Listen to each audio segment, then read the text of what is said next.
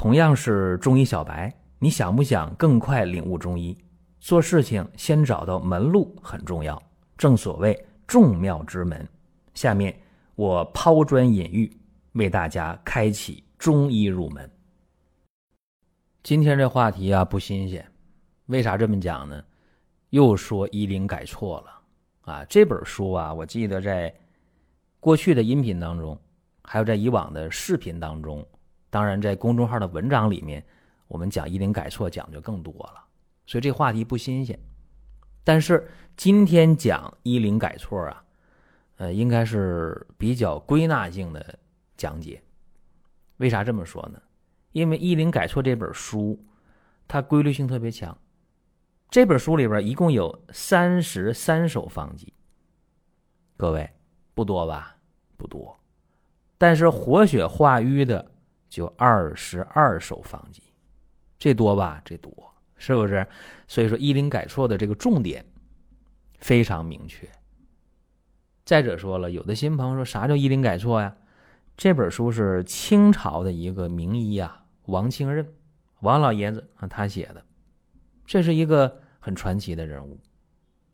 他当时呢去乱葬岗，哎，去看那些尸体，哎，研究心怎么回事儿。哦，脑怎么回事哎，五脏六腑怎么回事他研究这个，所以说王清任这个人嘛，他一根筋确实，但他干这一件事儿真干得挺明白。也有人说一林改错，越改越错，他改错了很多地方，但是你咋没看到他改对的地方呢？所以我们得看人的优点，这个很重要。既然刚才说了一林改错当中活血化瘀的方二十二个，那么血瘀症。那就必须要想到用方的时候用哪儿的方呢？医林改错的方。那么血瘀症能不能单独的存在？能，但是更多的时候，它跟其他的症是组团来的，它往往不是孤立的。所以说，活血化瘀，活血化瘀不能单独用。为什么今天临床当中好多医生就知道活血化瘀，所以他治的效果就不好？前些年。丹参注射液、刺五加注射液、红花注射液、银杏叶的注射等等等等这些，哎呀，不光是注射液了，包括这些吃的啊，这药片啊、胶囊、药丸啊、滴丸等等等等，一窝蜂，就知道活血化瘀。所以说，为什么活血化瘀不见得有效果呢？或者效果不那么满意呢？就是你把它孤立化了，你没跟其他的问题给它。放到一起，你比方说啊，益气活血、理气活血、温里通血、解毒活血、通下活血，你想到了吗？包括祛痰活血、祛风活血、通窍活血、逐瘀活血，对吧？这都是在医灵改错当中有这么几大类呀。我们大家最熟悉的补阳还五汤。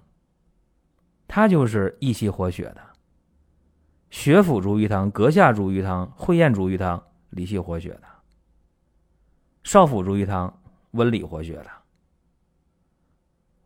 所以你看，这都是非常非常有名气的方子，它是分到不同的类别当中的。既然说了方呢，就得说药，对吧？那么这么多的方子当中，二十二个方子当中。一共用了六十二味药，其中使用频率最高的十三味药：桃仁、红花、赤芍、川芎、当归、没药、柴胡、枳壳、香附、黄芪、党参、白术、甘草。哎，这十三味药用的最多。那大家说这也有点复杂，其实还能给大家提炼一下。其中更有名的活血药就五味药。这个别着急啊，我先把这事儿说了啊。这五味药都谁呢？桃仁、红花、当归、赤芍、川芎，就这五味药。所以这是王清任他老人家啊，活血五味，这是最经典的。当然了，咱们要是细分析啊，活血化瘀药它有十五味药用的比较多。当归呀、赤芍啊、生地呀、丹皮呀、川芎、红花、蒲黄、五灵脂、圆胡。还有穿山甲，另外桃仁、血竭、大黄、没药、蛰虫，所以说你看啊，有规律。尤其刚才我说那活血五味，对吧？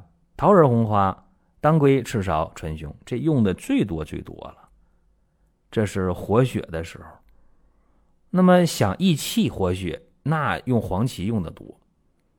你还想逐瘀的话，那桃仁、红花。就这里边它是，呃，非常有规律的。那么《医林改错》当中用黄芪呀，就这方子啊，就十一个方子，这里边有最大用量。用到了一千零三十三克。如果说今天的中医按照现有的条条框框，那没法把药把黄芪这一味药用到一千零三十三克，不可能，谁敢呢？对吧？超药典的这个标准了。另外呢，《医林改错》当中啊，注意了，在今天的临床当中，对于淤血、血瘀。还是，呃，是我们现代人啊不可逾越的一个高度。你现代人治血瘀症、淤血症啊，你你还脱离不了王清任这个框框。所以说，咱们先得继承吧。继承完之后了，你再说是否能有创新能力啊？这个淤血学说啊，简直了。嗯，王清任就给弄到极致了。那下面咱们讲两个例子啊，给大家聊一聊。第一个讲冠心病，一说冠心病啊，但是这东西，这病啊，发病率高，确实高。因为冠心病，冠状动脉粥样硬化性心脏病，简称冠心病，一般都有基础病，有高血压，有动脉硬化，或者有高血脂，或者有糖尿病。当然有这些全来的啊，基础都有，基础病全有。冠心病它不是一个原地踏步的病。它会发展，冠心病严重了会出现心绞痛。那心绞痛频发或者心绞痛持续不缓解，那就是心梗了。所以这个冠心病它不是一个小事儿啊！冠心病最基础的、最常见的症状表现就是胸闷，对吧？胸闷，甚至呢感到疼痛。有人说那到心绞痛不见得，就是。这个冠心病的人有的时候胸闷就感觉到疼，但是没到绞痛啊。这个冠心病好诊断，你到医院想确诊的话太容易了。关键是这个病怎么治，这是一个关键。下面我讲一个病例啊，男性四十二岁，胖，高血压，动脉硬化，脸色呀比较暗。没什么那光泽啊，说明润含蓄、红黄隐隐，他他不是，脸色比较暗。大家说蜡黄吧，差不多这颜色啊。然后呢，前胸这经常闷，经常疼，走路走快了就喘，上下楼尤其上楼那喘的厉害，睡觉睡得不踏实，吃饭没胃口，一按脉啊，脉弦细而滑，舌苔薄白而腻，那个舌头。颜色啊偏紫暗，而且舌头一抬起来，舌下那个淤络啊，舌下那两根静脉像蚯蚓一样弯弯曲曲啊，颜色深紫色，这个就很典型了，血瘀很重。同时呢，痰湿比较盛，阳气又比较弱，所以给他用什么？用王清任的血府逐瘀汤，当然不是原方搬过来。为什么用这个方？因为胸中为血府啊，心主血脉，胸中为血府。那么冠心病，冠状动脉粥样硬化了，里边黏糊糊的粥样斑块，冠脉狭窄了，有痰湿，有血瘀，对吧？阳气又弱，所以说用血府逐瘀汤加减。桃仁儿、川芎、桔梗各十五克。红花、当归、生地、牛膝、赤芍、知壳各十克，甘草、香附、柴胡各五克，五副药。啊，煎药方法就不细讲了。五副药下来，啊，这个胸闷呢减轻了，胸痛几乎没有了。这就说明方药对症，那就接着用呗。这病能急不？说五副药、十副药就好，费劲儿，怎么办？按这方连用一个月。这一个月下来啊，症状都没了，哈，症状都没了，精气神特别好，吃饭也香，排便也顺畅。再去查这个胆固醇呢，也不高了，啊，查心电图也没有心肌缺血了，量血压也在正常范围内。这下就好了，高兴了，该上班上班，该干嘛干嘛。所以说，这个王清任的方儿，你看这血府逐瘀汤用冠心病这病人身上管用吧？管用。当然这方里边呃有一些加减。那么血府逐瘀汤呢是活血祛瘀、行气止痛这么一个方儿。通俗的讲吧，就是血瘀气滞的问题，淤血积于胸中，那管用啊。甚至呢，不光是胸痛啊，头痛也管用啊。一般是痛有定处。啊，这舌头有这个瘀点啊、瘀斑呐，啊，脉是紧脉呀、涩脉呀，这个就就很对症了。这是血府逐瘀汤解决冠心病。那大家说这个冠心病行的话，呃，心绞痛的人行不行？可以呀。频发的心绞痛的人，那这方也不妨一试啊，不妨一试，不是绝对啊，因为你看的不见得准。那有人说，那心梗了。下支架了，然后吃着药呢，一天吃药六七十、七八十，一个月吃药小三千块钱，能不能用这方？如果脉正相合的话，可以啊，脉正相合是可以的。那么再讲一个啊，讲一个血管神经性头痛，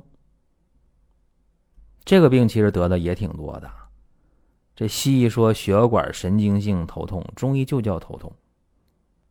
头痛呢是分症型的啊，它跟西医头痛不一样。西医头痛的话有万能药啊，去痛片儿啊。我小那时候去痛片、止痛片啊，就都好使。当然是治标不治本啊。中医说头痛那叫分型的，能用王清任的方的通窍活血汤，这肯定是跟有血瘀有关的。那么下面我讲这个例子呢，女性三十七岁啊，她是患这个头疼十多年了，一生气头就疼，一疲劳头就疼，然后疼的时候啊，这个头像那个针往里扎那种感觉，哎呀，或者有时候头疼要裂开那种感觉，一疼的话，那心烦呐，心就慌啊，胸就闷，气就短呐，甚至呢，有的时候，哎呦，那上来那劲儿啊，头一疼，脸就通红。啊，这嘴里边就渴就干，但是喝水吧还还喝不下，叫口干不欲饮。一摸他这个脉象，脉着弦细的，苔是薄白的。你问女性月经怎么样？女性肯定得问月经啊，月经量少啊，有血块儿。一来月经，这肚子小肚子啊，这绞劲儿的疼。然后还有一个重要的线索啊，每到经期头疼，肯定要加重。脉象结合上所有的一些信息线索，叫什么？气滞血瘀头痛，那就好办了，那就理气、平肝、活血化瘀呗。用什么？通窍活血汤为基础啊。有人说你咋不用血府逐瘀汤呢？血府逐瘀汤啊，不如通窍活血汤更适合它。你看啊，这个方怎么用呢？柴胡。五克，当归十五克，川芎十克，生地十五克，白芍、赤芍各十克，知壳十克，红花五克，桔梗十克，丹皮十克，菊花十克，甘草五克。还没完啊！还有什么？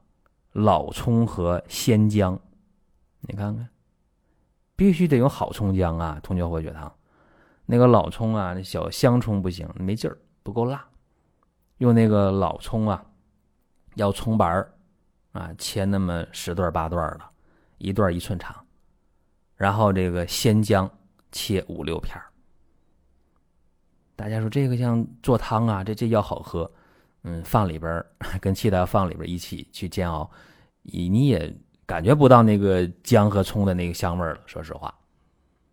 大家说那个通窍活血汤不是有麝香吗？咋说呢？可用可不用。如果条件好可以用，你要条件不好，这麝香怪贵的，是吧？或者说你病情不重，哎，没疼到那份儿也可以不用。用的话呢，多少呢？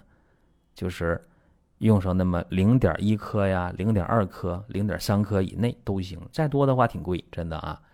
这药呢，正常煎，用武火煎开了，改文火，煎上二十五分钟到三十分钟都行。药汁倒出来，再煎一遍。有时候煎三遍，煎三遍也可以啊。如果你要是，呃，喝药不太费劲的话，煎三遍，嗯，药汤就多一点。如果用麝香的话，分三次喝嘛，一次的话用零点一克到零点三克之间都行，冲服，哎，把那个麝香粉末，哎，往这个煎好药里放，哎，一喝下去就可以了。就这个方啊，没用麝香的前提下，用了五副药，头疼减轻，情绪呢见好。那么连喝了十五副药，这头不疼了。更神奇的是，来月经的时候头也不疼了啊，赶上生理期了，特别好。所以这个方啊，这个通窍活血汤，对于这种血管神经性头疼或者偏头疼，呃，效果都挺好。因为中医讲啊，你淤血阻络，那是淤血阻滞，那不通则痛呗。这种持续性的，呃，位置固定不移的疼痛，无论是刺痛还是隐隐作痛啊，一般来讲都是淤血阻络，再跟情绪有关啊。那这个当然气滞血瘀，那就更厉害了啊。所以说，给他用的是这个通窍活血汤，做了一些加减和调整。那你看王先生的方好用，但是呢，你得根据不同的情况说，哎，确实对症。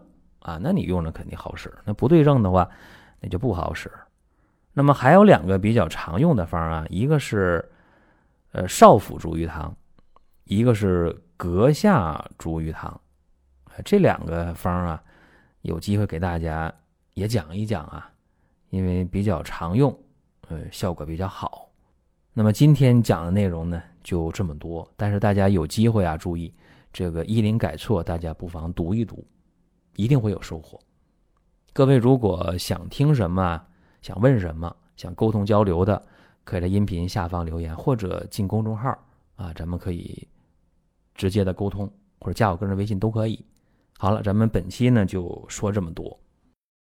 如果还想听更多的音频，看更多的文字，包括漫画，包括看视频，还有你需要的健康产品，可以关注一个中医的公众号“光明远”。阳光的光，明亮的明，永远的远。这里边的内容每天都会更新。您听到这儿啊，本期的音频就结束了。欢迎大家评论转发。